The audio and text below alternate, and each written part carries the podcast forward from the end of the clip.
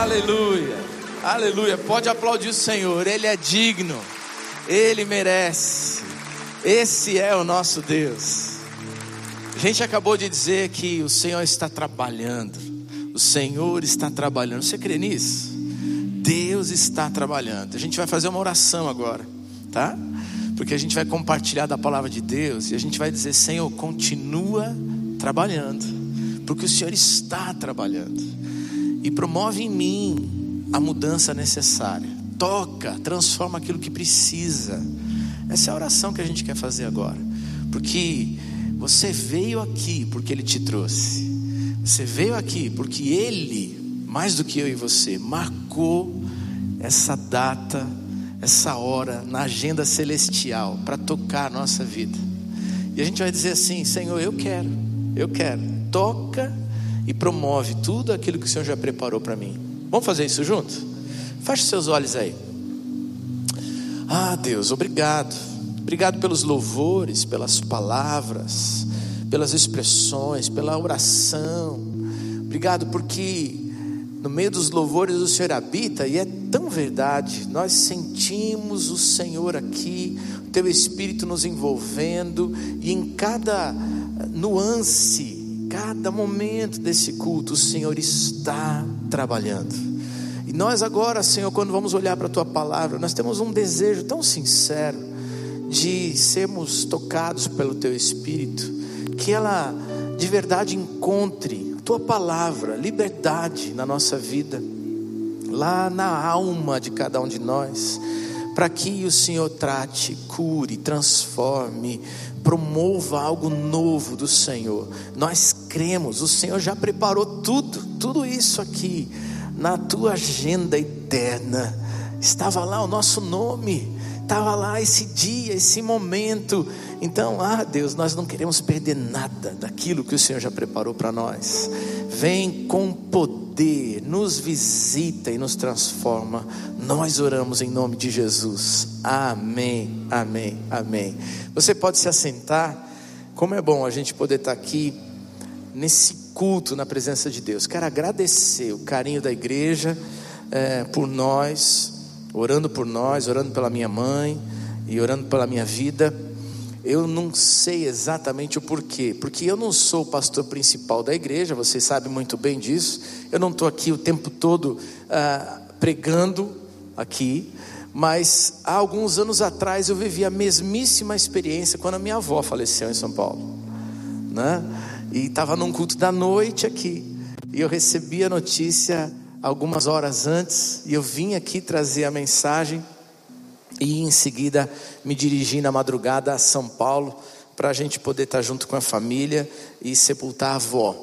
E nós vamos juntos daqui a algumas horas, eu, a mãe, um primo meu também que mora aqui em Curitiba, vamos nos encontrar com a família para estarmos ali é, agradecendo ao Senhor pela vida do tio que faleceu. Obrigado, obrigado pelo carinho. A gente vai é, com muita gratidão aqui, trazendo a igreja no nosso coração, porque vocês são família com a gente. Muito obrigado. Uma outra coisa interessante é que nós vamos falar sobre cuidado hoje. E eu fiquei pensando como Deus faz algumas coisas, porque ele acaba fazendo com que a mensagem seja viva no momento certo. Então a gente vai recebendo o cuidado de vocês, e é sobre isso que nós vamos também falar hoje. Por quê? Porque nós estamos passando pela nossa campanha do bom. Bom é seguir a Jesus. Bíblia, oração e missão como parte essencial de uma vida saudável, equilibrada, vitoriosa, alegre no Senhor, vivendo nesse mundo. Se você quiser viver essa vida boa que Deus tem para você, quero te dizer: olha, Bíblia, oração e missão. Todo dia, encontros com o Senhor, o Deus que te criou, que tem planos e projetos para você, mas também dizer: Senhor, estou aqui, usa a minha vida para fazer aquilo que o Senhor tem, não só nela, mas agora na vida de quem está em volta. E aí vem a nossa missão, e Deus espera que você cumpra também a tua missão. Nós vamos falar sobre isso, porque o título dessa semana é que é muito bom a gente cuidar e cuidar de gente. É, eu acho que quem está assim no ministério pastoral ou na liderança da igreja tem talvez várias das experiências de cuidar de gente. E de verdade é muito bom. É muito bom. E o texto que nós vamos ler, ele foi escrito para falar para os líderes das igrejas, para dizer: olha, é bom sim cuidar de gente. Mas quando eu olhei para o texto, eu falei: sabe, essa coisa boa não pode ser só para aqueles que foram separados para a liderança numa igreja, porque é tão bom que você também precisa experimentar isso. É bom cuidar, é bom receber cuidado, é bom ser amado, como vocês estão nos amando aqui hoje e orando por nós, mas é tão especial quando a gente pode cuidar. E alguns dizem, e acho que é verdade sim, é que quando a gente vai servir, o mais abençoado sou eu e você. Quando a gente se coloca a servir as pessoas. Então, queria compartilhar um pouquinho disso com você, olhando para o texto de 1 Pedro, capítulo 5, versículos 2 em diante. Eu vou começar lendo do 2 a 4 e depois a gente vai ler mais alguns, enquanto a gente estuda junto esse trecho da palavra de Deus. Vai lá, 1 Pedro, capítulo 5, versículo 2, tá bom? Olha o que diz ali a palavra de Deus. Pastoreiem o rebanho de Deus que está aos seus cuidados, olhem por ele, não por obrigação, mas de livre vontade, como Deus quer. Não façam isso por ganância, mas com o desejo de servir. Não hajam como dominadores dos que lhes foram confiados, mas como exemplos para o rebanho. E quando se manifestar o Supremo Pastor, vocês receberão a imperecível coroa da glória.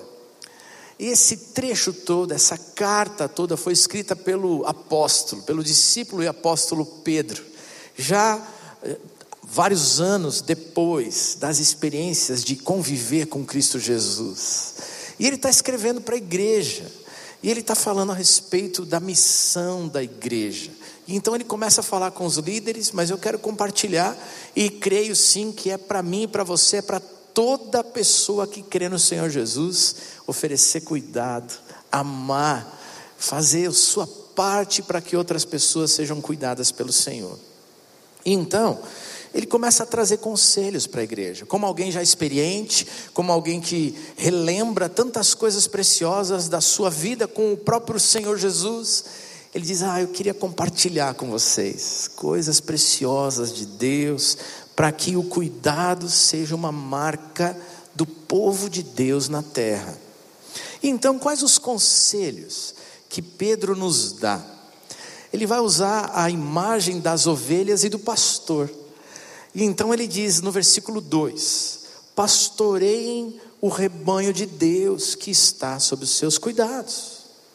Então, o primeiro conselho é: ei, pastoreia o rebanho. Mas atenção para o que está escrito aqui. Ele diz: de quem é o rebanho? De quem são as ovelhas? E aí a gente fica pensando muito, porque nós temos sido ah, incentivados, motivados pela igreja, inclusive aqui na campanha, pelo próprio Senhor, de sermos discipuladores, de sermos líderes de célula, de amarmos, de investirmos na vida das pessoas. E Ele vai dizer assim: olha, sim, você precisa fazer, mas o discípulo não é teu, a ovelha não é tua. A ovelha é do Supremo Pastor. A ovelha pertence ao Senhor. A ovelha é de Deus. A ovelha é de Jesus. Pastoreia, porque a ovelha não é tua, a ovelha é minha. O Senhor está dizendo. Eu acho isso importante para a gente, porque quando nós olhamos para as tarefas da nossa vida, a gente começa a olhar e dizer assim: ok, eu preciso sim cuidar de gente, mas tem tanta coisa para fazer.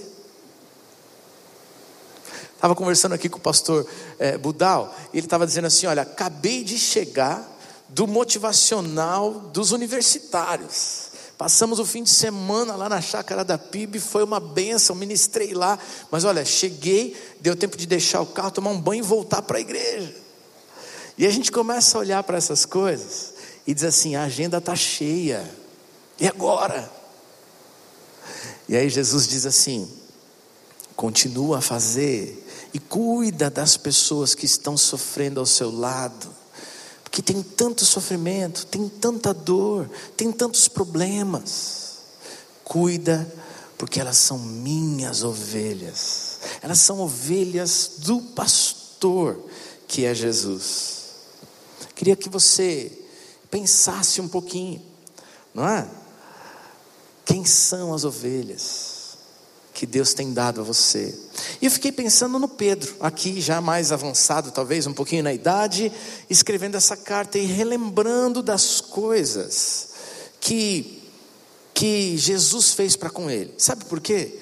Porque muitas vezes nós que também somos ovelhas, nós nos sentimos pesados, sobrecarregados, doloridos e incapazes de cuidar de outras ovelhas como Deus espera que a gente cuide.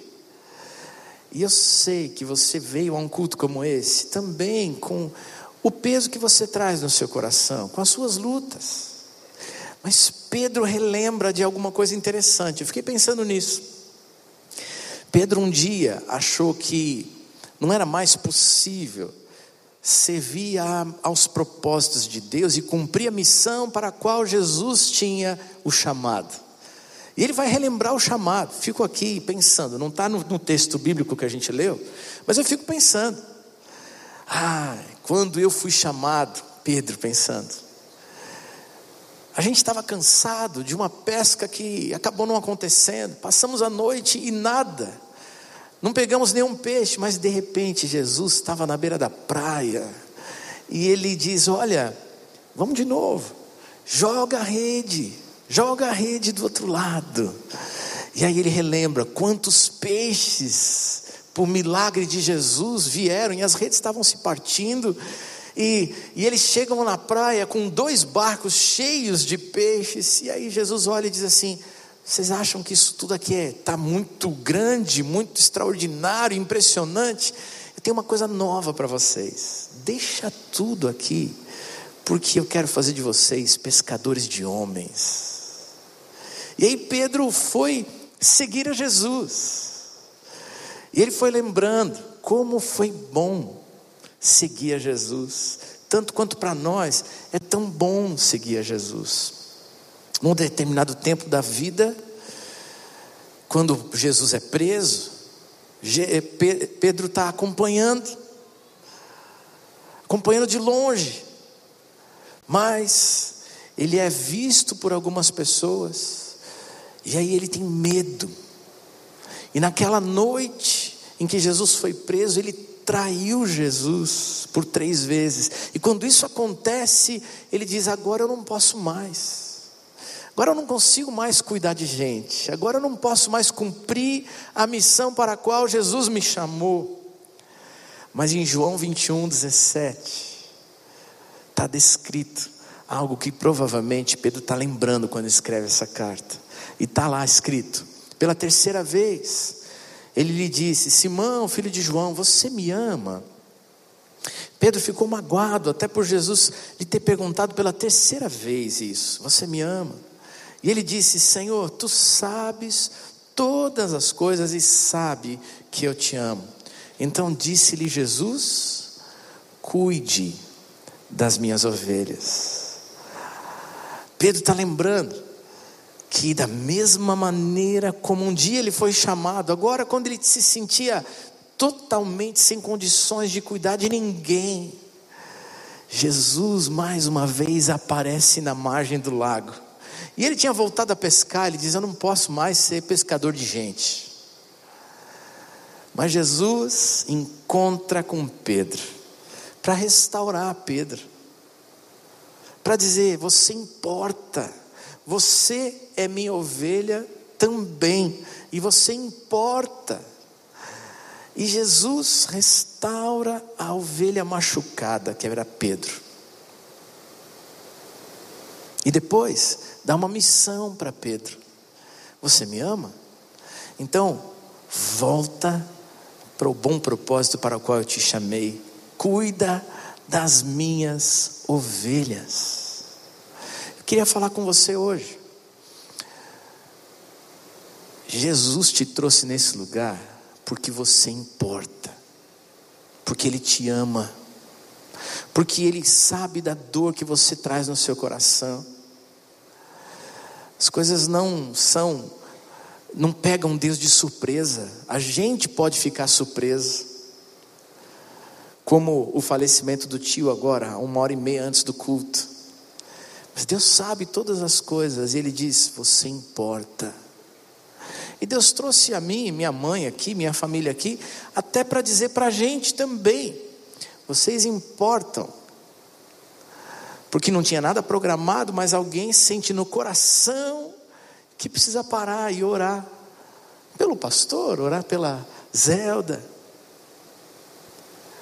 E assim como Jesus está dizendo para mim, para minha família: ei, vocês importam, vocês são minhas ovelhas. Quero te dizer hoje, Ele trouxe você aqui. Talvez você esteja sentado lá no último banco da galeria, ou aqui de baixo, longe da, da minha presença aqui, né? longe de mim, aqui no palco. Mas Jesus te vê onde você está, e Ele diz: Eu amo você, eu quero cuidar de você. Pastor Pascoal falou hoje de manhã sobre a parábola da ovelha perdida.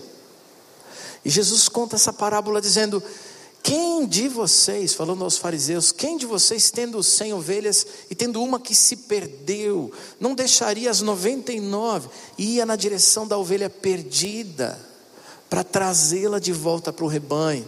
E ali Jesus está dizendo como ele vê cada um de nós, como ovelhas.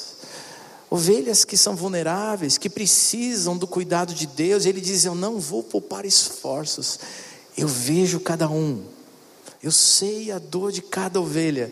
Eu vim para que você pudesse ser achado, para que você não ficasse perdido, para que você pudesse ser curada, para que você pudesse ser restaurado às ovelhas desse pastor maior que é Cristo Jesus. Ele quer restaurar você hoje, mas sabe, ele não quer só restaurar a tua dor, curar você e ter dar a vida para você. Ele diz: "Eu quero usar você para que outras pessoas, outras ovelhinhas sejam também achadas, curadas, transformadas, resgatadas. E assim como em João capítulo 10, versículo 11, ele diz: Eu sou o bom pastor, o bom pastor dá a vida pelas ovelhas. Eu quero dizer para você: Deus espera que você, como ovelha desse pastor, também perceba quem são as ovelhinhas desse pastor Jesus que ele colocou sob os seus cuidados. E tem gente que é tua missão nessa terra.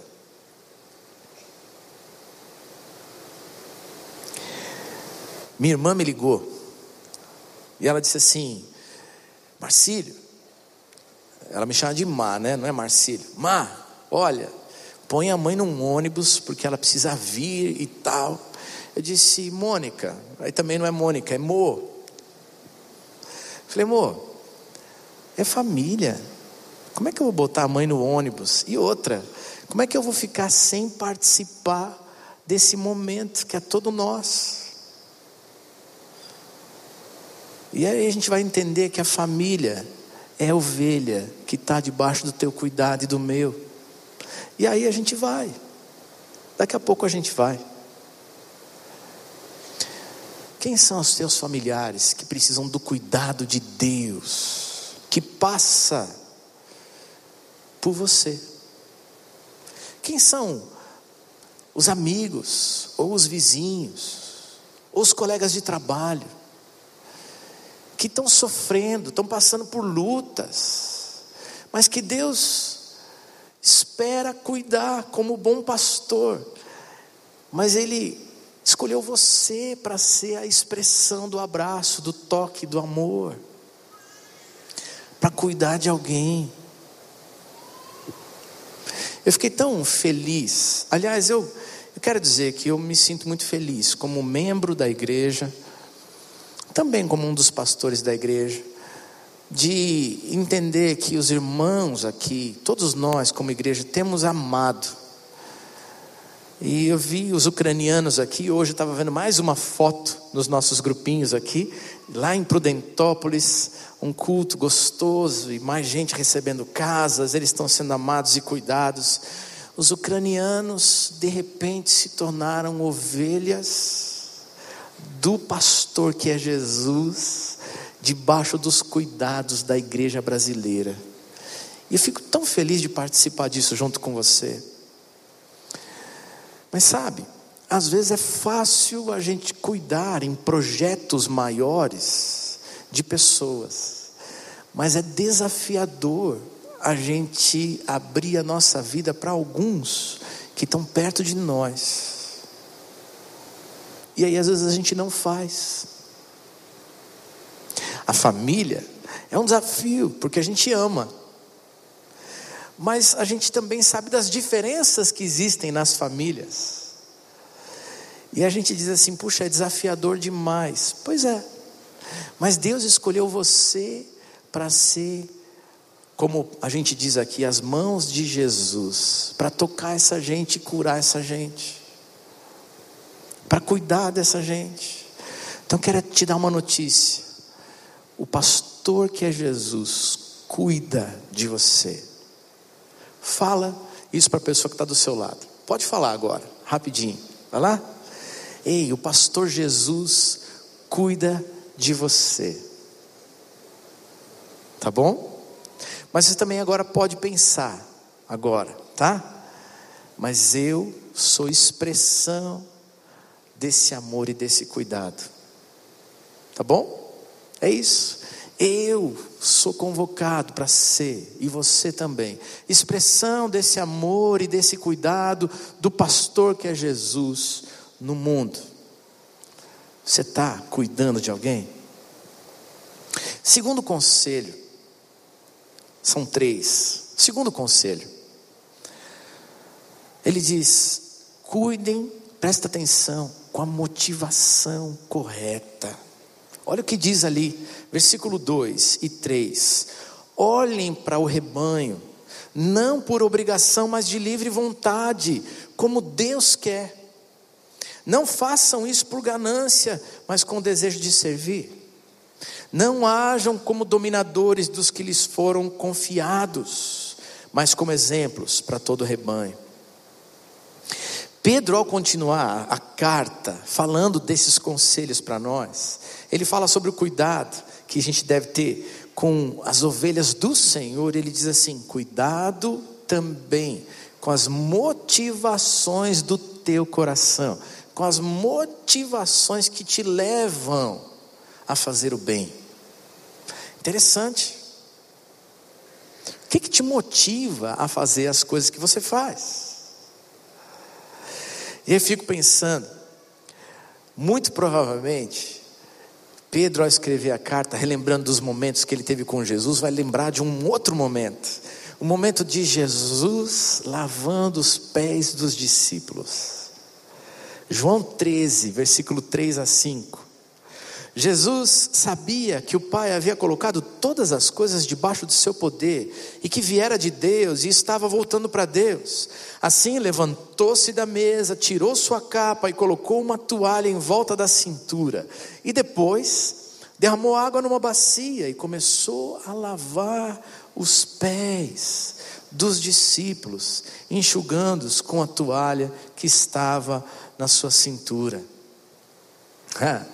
Eu fico pensando no Pedro aqui, lembrando dessas histórias. Uau!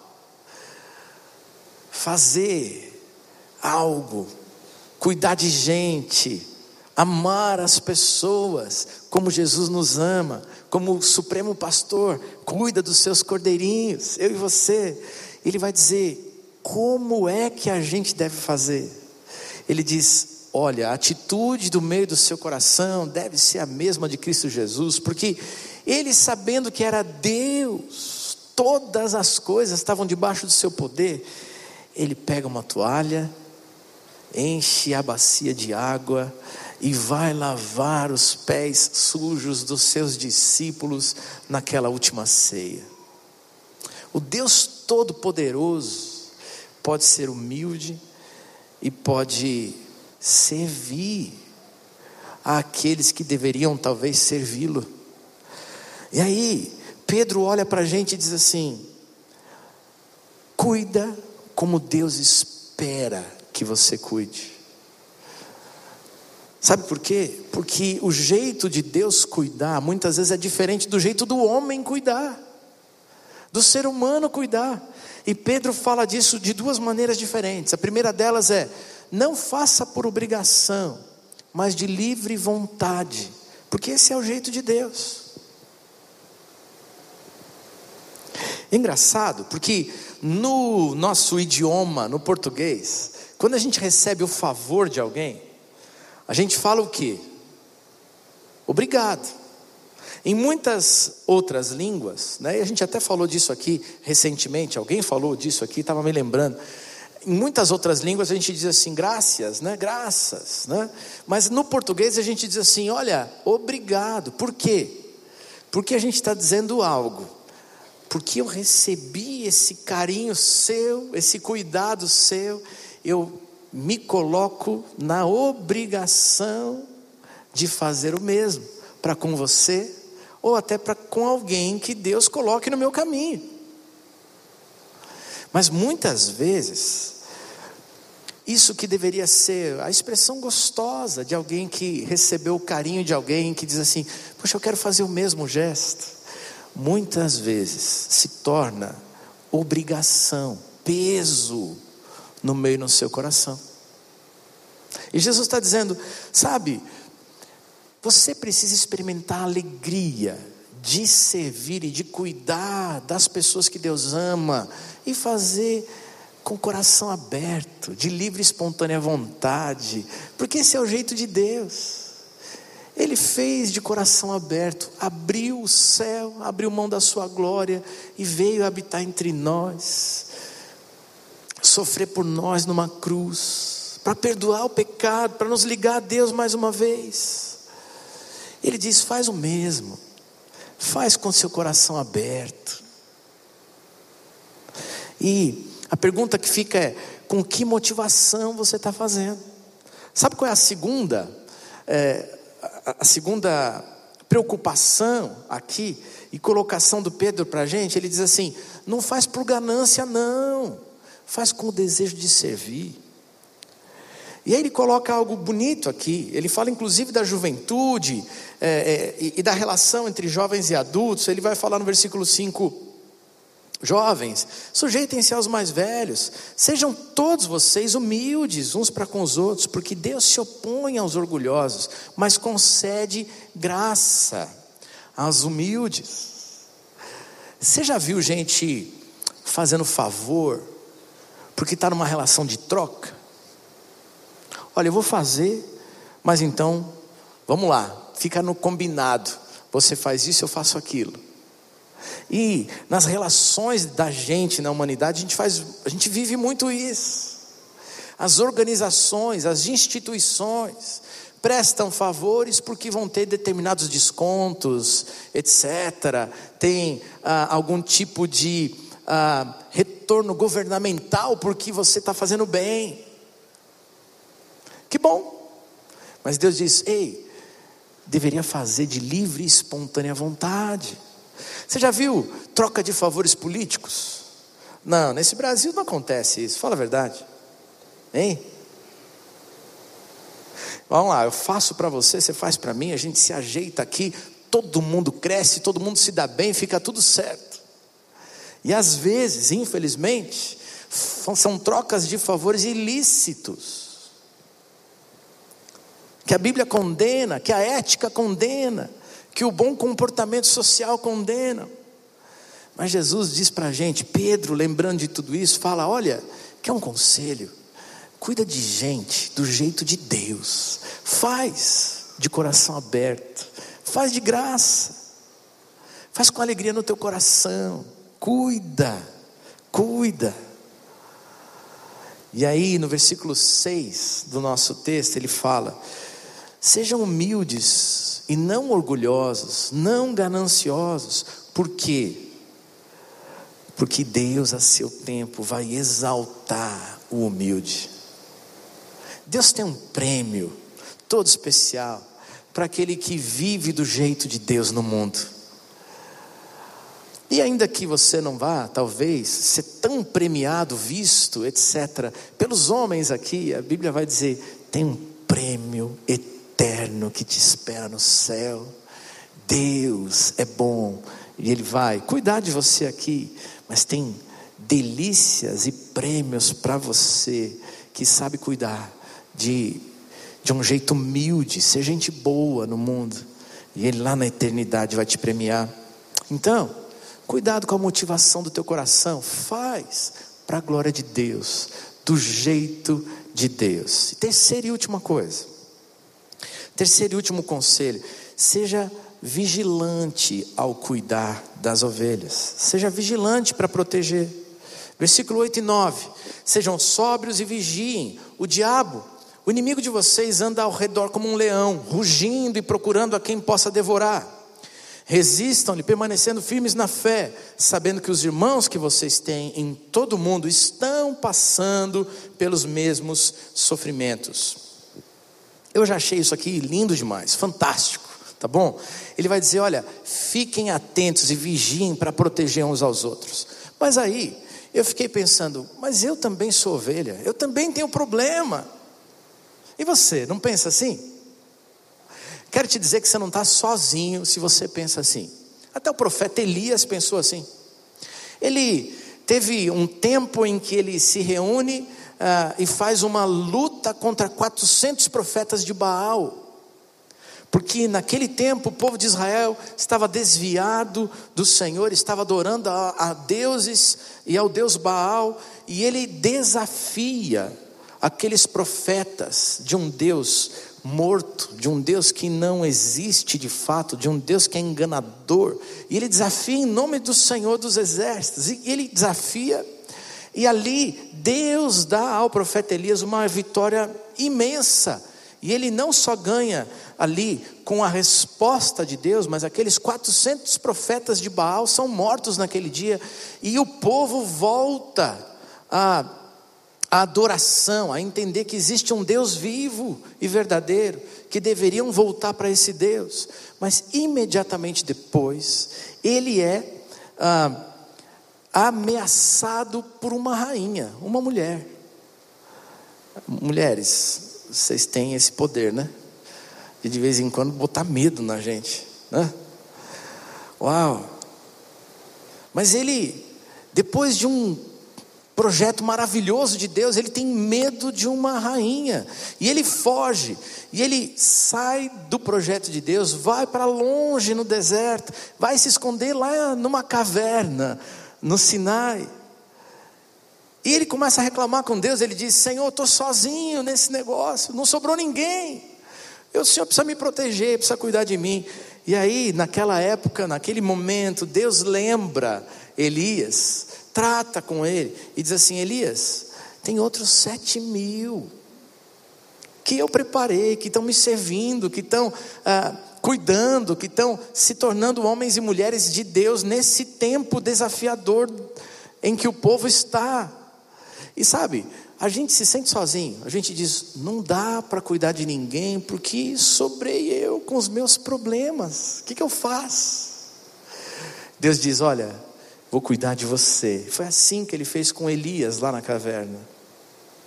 Vou te restaurar, vou te alimentar, vou cuidar de você. Mas ei, para de achar que só está com você. A gente tem esse negócio. Ah, o meu problema é o maior de todos. Olha, tem mais de 6 bilhões de pessoas no mundo. Vou dizer uma coisa para você: tem alguém que tem um problema maior do que o seu. Fica tranquilo. Pode acreditar tá? E aí, Deus fala assim: olha, ainda quer usar você para proteger as ovelhas que estão vulneráveis nesse mundo.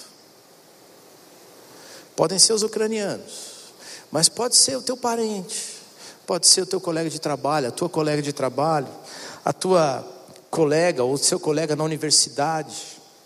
Tem gente sofrendo. Quero usar você para cuidar deles. E olha o que Pedro coloca no verso. Ele diz assim: Vigiem e sejam sóbrios, porque o diabo, que é inimigo de vocês, anda ao redor como o quê? Como um leão querendo devorar. Sabe, a ovelha é esse animal dócil, vulnerável, que às vezes precisa dessa proteção, porque ela não dá conta de se proteger. Ela diz: o pastor das ovelhas tem que ficar vigilante porque o predador da ovelha é lobo, é leão. E o leão devora as ovelhas. O diabo veio para matar, roubar e destruir. Jesus fala a respeito disso. Mas Jesus também diz: Eu vim para que vocês tenham vida, e vida plena, e vida abundante.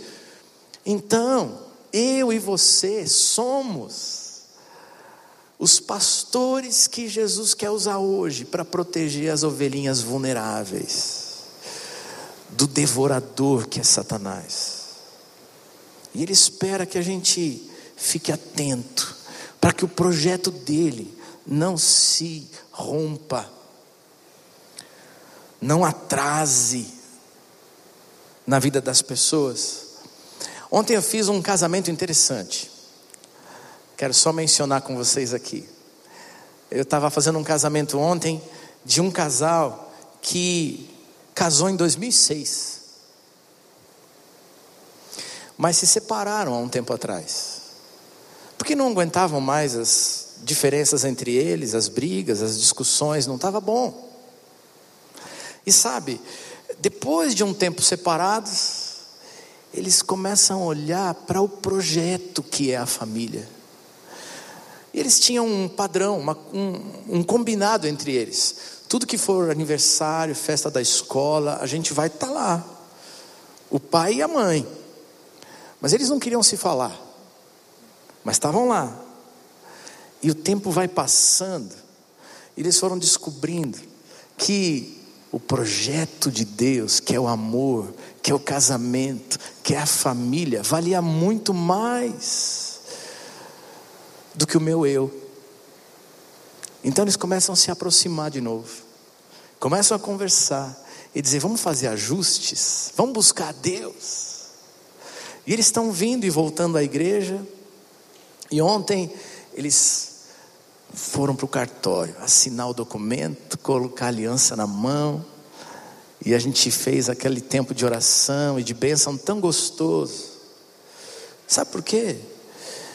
Porque se a gente não está vigilante e cuidando, o inimigo vai tentar destruir aquilo que Deus quer fazer na tua vida, na vida da tua família e das ovelhinhas que Ele colocou debaixo do teu cuidado. Vigia. Deus quer você vigilante, para que o projeto dele continue a avançar nessa terra. E você é a expressão do cuidado de Deus na vida dessas pessoas. Queria terminar com você, está na hora aqui. O pessoal ultimamente está colocando a culpa na Thalita. Né, Thalita? Está quase na hora aqui. A gente ainda tem a ceia e é um tempo tão especial. Mas eu queria orar com você. Porque Deus te trouxe nesse lugar, primeiro para dizer assim: Eu vejo você e eu quero cuidar de você. Não importa a dor que você está trazendo no seu coração, não importa o que aconteceu, Deus vê você, Ele ama você, Ele vem ao seu encontro, porque Ele não quer que nenhuma das suas ovelhas se perca. Então, eu queria orar com você, porque Jesus veio hoje ao teu encontro resgatar você.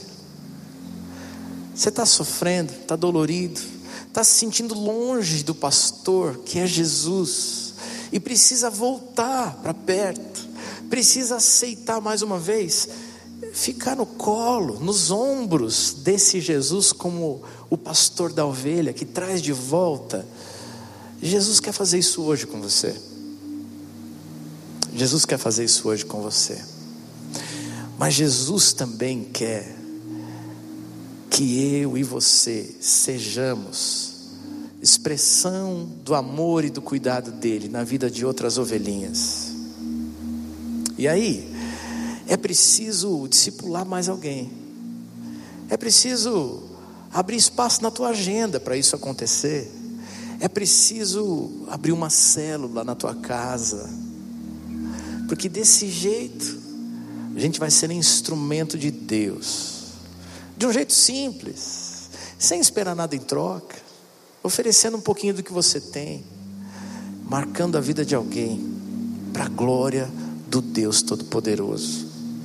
Eu queria orar com você então, mas a primeira oração é para que essas ovelhas, que estão talvez precisando da restauração, encontrem hoje o colo do pastor que é Jesus. Você é uma dessas? Queria te convidar a ficar de pé no seu lugar.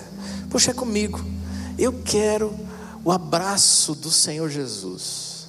Eu preciso da restauração de Jesus hoje na minha vida. É, é você. Fica de pé no seu lugar. Aqui, embaixo, lá em cima. Vamos fazer isso rapidinho, tá bom, gente? Eu quero realmente orar com você e a gente tem outros momentos especiais no culto hoje. Não perde esse tempo da bênção de Deus, tá bom? Vamos lá? Eu vou orar agora com você e a gente vai fazer duas orações, tá bom? Vamos lá? Vamos orar juntos por esses que estão precisando do cuidado de Deus. Você, igreja, que está vendo gente em volta, você vai orar por eles, intercede por eles agora, porque essa é a missão do cuidado que Deus tem para mim e para você. Vamos lá?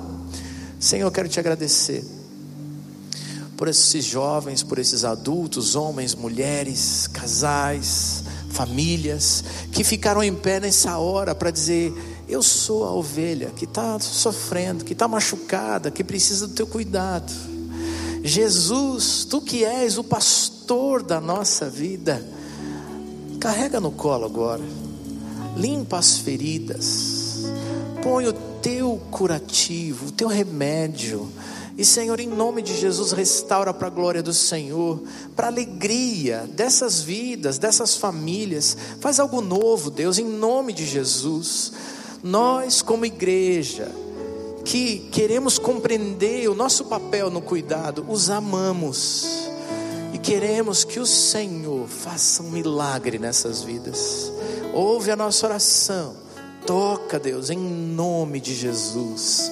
Amém. Amém. Mas eu queria convidar você, que é igreja, a ficar de pé no seu lugar. E a gente já vai se preparar para a ceia do Senhor. Mas eu queria orar com você. Porque não dá para a gente ouvir tudo que a gente ouviu sem dizer: Senhor, eis-me aqui, usa a minha vida, eu quero te servir, eu quero ser a expressão do teu cuidado para as tuas ovelhas no mundo. Vamos fazer essa oração junto? Senhor, eu oro agora por toda essa gente que é a igreja do Senhor, que o Senhor já resgatou, que o Senhor já salvou, que o Senhor já tem curado as feridas. Senhor, nós entendemos a nossa missão. O Senhor quer usar a nossa vida. Ó oh, Deus, então em nome de Jesus, nos ajuda, Deus. Vai ter talvez casa para reformar, vai ter cesta básica para doar, talvez tenha que tirar a roupa da, do nosso corpo para dar para alguém mas usa a nossa vida como expressão do amor, do cuidado do Senhor para pessoas que estão carentes hoje. E que o evangelho do Senhor seja prático e concreto. Um Deus que ama através da sua igreja. Usa a nossa vida em nome de Jesus. Amém. Amém. Amém.